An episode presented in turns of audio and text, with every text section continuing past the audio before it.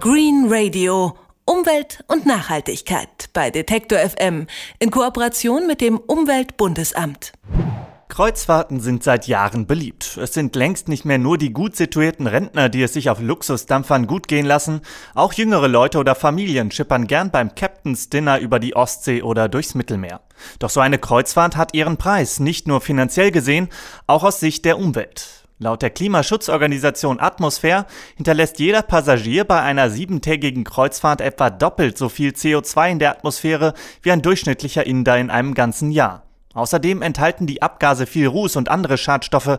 Eine Kreuzfahrt ist also nicht besonders gesund.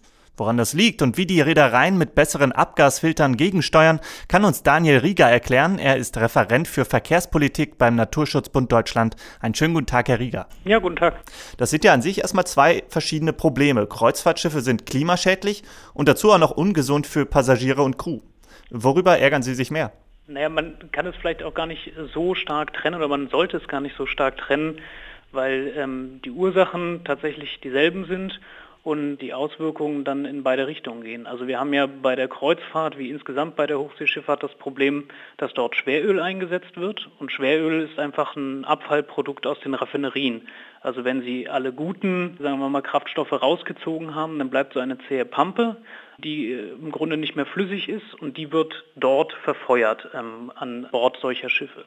Und äh, bei dem Verfeuern entstehen zum einen natürlich äh, CO2 äh, und zum anderen eben aber auch Luftschadstoffe. Und beides, deshalb sollte man es nicht trennen, beeinflusst eben das Klima und die Umwelt, die Natur negativ, indem zum Beispiel die Rußpartikel in die Arktis hochgeweht werden, sich dort auf das weiße Eis legen, ähm, entsprechend die Sonnenreflexionen dämpfen und damit zu einem schnelleren Abschmelzen des Arktiseises führen. Und zum anderen haben dann wiederum die, die Luftschadstoffe eben äh, Auswirkungen auch auf die Gesundheit ganz massiv.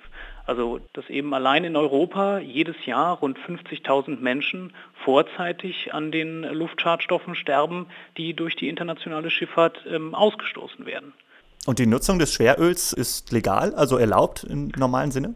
Richtig, genau. Es gibt die internationale Meeresorganisation, die ist bei den Vereinten Nationen angesiedelt, also ein internationales Gremium, wo tatsächlich alle ähm, Staaten zusammenkommen und äh, solche Regelungen verabschieden. Und da ist es bis heute erlaubt, Treibstoff einzusetzen, der bis zu 3,5 Prozent Schwefelgehalt hat. Das sagt jetzt einem Laien erstmal nichts, aber ähm, zum Vergleich, der Pkw-Diesel, den man sonst an der Tankstelle bekommt, der hat 0,001 Prozent Schwefel. Und über diesen Schwefelanteil, das ist die Angabe dafür, wie sauber ein solcher Kraftstoff ist. Und da sieht man einfach schon ein bis zu 3500 Mal so hoher Schwefelgehalt, wie wir ihn an Land haben, ist natürlich gigantisch. Hinzu kommt dann aber ein anderes Problem auf See noch. Man verfeuert nicht nur einen wesentlich dreckigen Treibstoff, sondern man verzichtet auch komplett auf Abgastechnik. Und das ist was, wo der NABU jetzt auch seit äh, Jahren eine Kampagne am Laufen hat, weil wir sagen, das geht nun wirklich nicht. Zum einen wollen wir also, dass kein ähm, Schweröl mehr eingesetzt wird, zum anderen aber eben auch, dass man wirklich andere Treibstoffe zur Verfügung hat, Marinediesel, der schon mal wesentlich sauberer ist. Und dann ist es eigentlich auch selbstverständlich, wie man es an Land auch völlig kennt, jedes Auto wird mit einem Rußpartikelfilter ausgeliefert, hat einen ähm, Katalysator drin, sodass die Schadstoffe, die, die dann ausgestoßen werden, die werden gefiltert. Das kennt man an Land und auf See ist das bisher überhaupt kein Thema. Also man hat es einfach äh, versäumt, hier zu regulieren und so etwas auch ähm, zur Vorschrift zu machen. Also es gibt die Technik, aber sie wird noch nicht genutzt, kann man sagen. Genau, also es sind so zwei ähm, Elemente, die man da braucht, also den Rußpartikelfilter zum einen und zum anderen den SCR-Katalysator, der die Stickoxide eliminiert. Und diese beiden Systeme verschaltet braucht man, um den Abgasstrom tatsächlich so 90 bis 99 Prozent von diesen Schadstoffen zu befreien.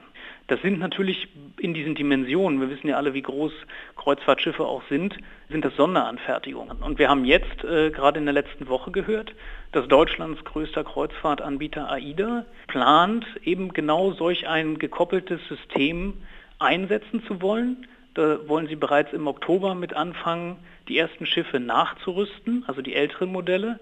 Und die zwei neuen Schiffe, die gerade gebaut werden, die sollen das auch bekommen. Und von daher ist jetzt Bewegung in den Markt gekommen. Also wir werden uns die Technik genau ansehen müssen, ob das das ist, was wir ähm, fordern. Aber es scheint so zu sein, als wenn da jetzt ähm, der erste Hersteller endlich Verantwortung übernimmt und tatsächlich handelt, um äh, der Umwelt und den Menschen diese Abgase nicht mehr weiter zuzumuten. Das wäre auch die Frage. Gibt es bereits Anbieter einigermaßen klimafreundlicher Kreuzfahrten oder machen die AIDA jetzt quasi den Anfang? Ja, wir haben ja jetzt äh, vor wenigen Wochen unser Kreuzfahrt-Ranking rausgegeben. Da haben wir mal gelistet, was denn bei Schiffen, die jetzt neu auf den Markt kommen werden, ähm, angekündigt ist an Abgastechnik. Und da sind tatsächlich bisher nur ähm, bei TUI und bei Hapag-Lloyd jeweils äh, ein bzw. zwei Schiffe angekündigt, die einen SCR-Katalysator haben werden, also die eine Hälfte der Abgastechnik, die wir fordern. Einen Rußpartikelfilter haben wir bisher noch gar nicht.